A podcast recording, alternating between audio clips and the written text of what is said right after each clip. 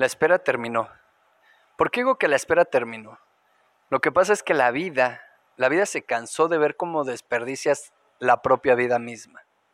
La vida se cansó de ver cómo desaprovechas todos tus dones y todos tus talentos. La vida se cansó de ver cómo incluso desperdicias tu tiempo. La vida se cansó y es por ello que la vida terminó. La espera terminó. Ya todo se acabó.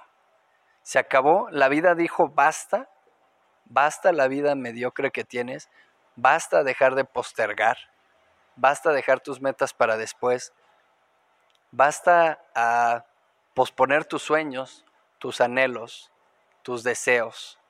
Y es por ello que la vida te está empujando, es por ello que la vida te está rompiendo, es por ello que la vida te está forzando, te está llevando a otro nivel, está rompiendo tus límites y te está sacando de tu zona de confort.